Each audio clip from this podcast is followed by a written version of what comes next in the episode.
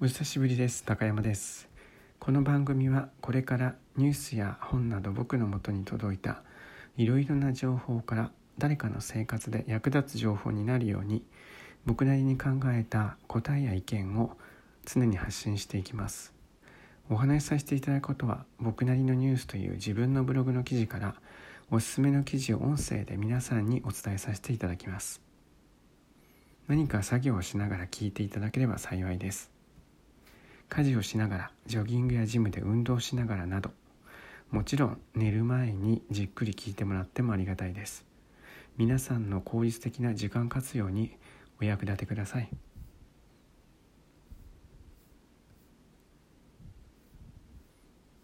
それでは、えー、久しぶりの今日は日本人よポケモンマスターではなくスマホマスターになれという題です。なぜ僕がこんなふざけたことを言っているのか。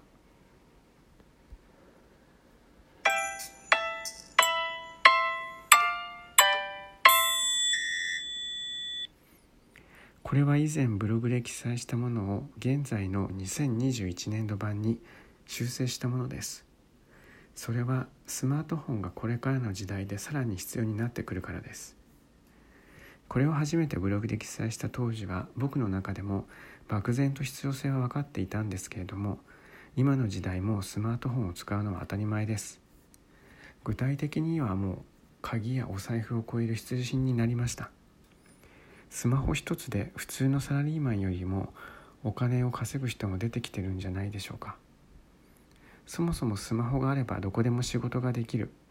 そういう仕事が増えてきた時代なんです。仕事も誰かへの連絡も必要な情報もお金の送金ももうほとんど生活の全ていや人生の全てがこの小さなデバイスなしには始まらないのが今の世の中です。だからこそスマートフォンの扱いに長けた方がいいのです。どこかの国では日本人の考えるスマホの金額よりも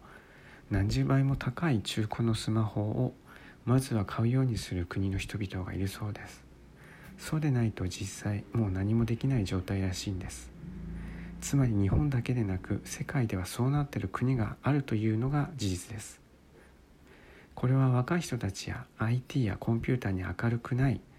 大人のまあ大人うん高齢者の方そういうふうに言われる人たちにこそ聞いてもらいたい話なのかもしれません。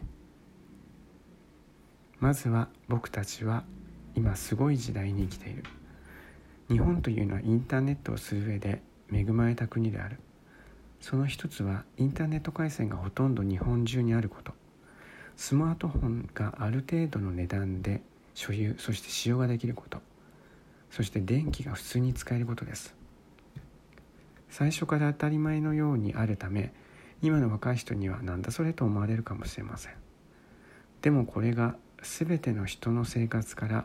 仕事に対して別次元のレベルのステージに上げて価値観までが変えてしまい全ての出来事はものすごい加速を始めて変化をしていきました。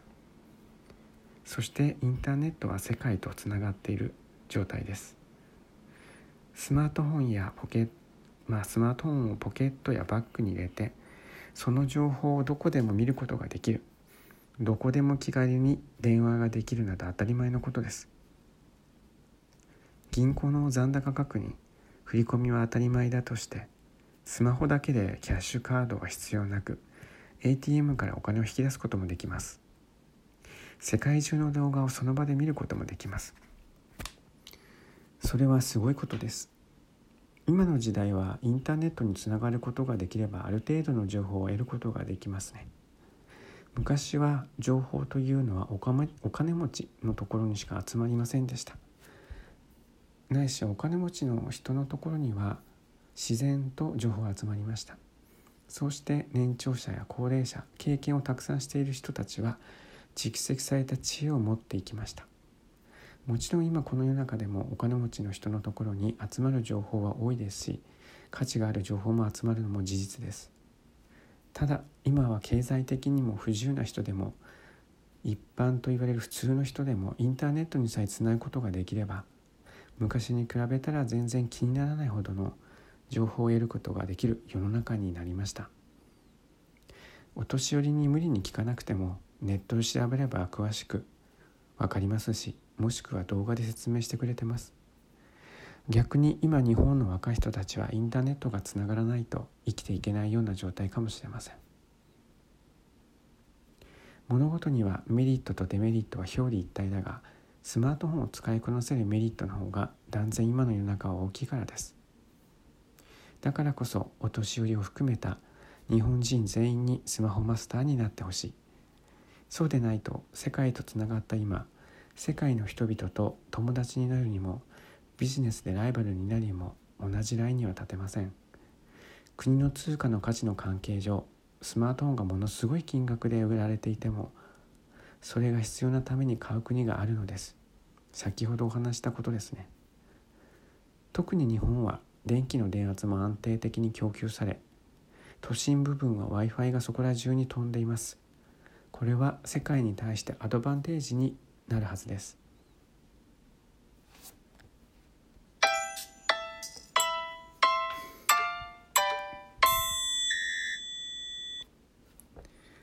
俺はガラケーで一生頑張るぞ。スマートフォンなどはしない。と言ってた一部の大人が今電車に乗って周りを見渡すとほとんどの大人がスマートフォンを凝視しています。逆にガラケーをしている人を探すのが今は難しいです。新聞や本小説を読んでる人は電車で探すのはかなり難しいんじゃないでしょうか。このスマートフォンがものすごい可能性を占めているのは今誰が見ても明らかです。当然時間が経てば大人も分かることだったんです。ただ大人は新しいものを使うのが怖いから新しいことを覚えるのがめんどくさいから内容がわからないからといろいろな理由をつけて使わないようにしてきました。もっと言うと得意の禁止規制の対象にしてきました。さすがに今はもう大人も大きな時代の流れに飲まれてしまったようでそんなことを言う人はいないんじゃないでしょうか。経済がどの国も低迷する中で景気が良いのは軍事産業と IT 産業のトップぐらいでしょう。そして今後スマートフォンにそれに準ずる産業それらはまだまだ進化の可能性が残っています。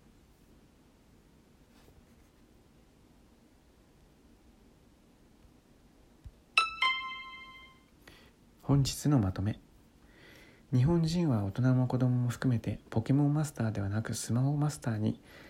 なれと言いたかった理由はこういう理由からです。人々の生活を楽に便利にするコンピューターや IT スマートフォンですが実際すごく便利になったはずです。ただその分やらなければならない仕事や作業などが明確に可視化されたことによって逆に人の仕事や作業が増えたはずです。だからこそ大人もどこかで時間の効率化を探さないといけないのです。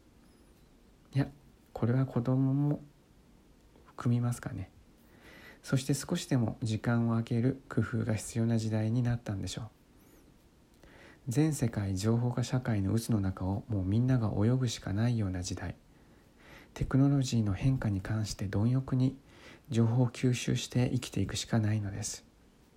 この国際社会の中をうまく泳ぎ切りましょう。自分のスマホと一緒に。最後に僕は日本を日本人の可能性をまだ信じてます。最後までお聞きになっていただきありがとうございました。それではまたどこかで。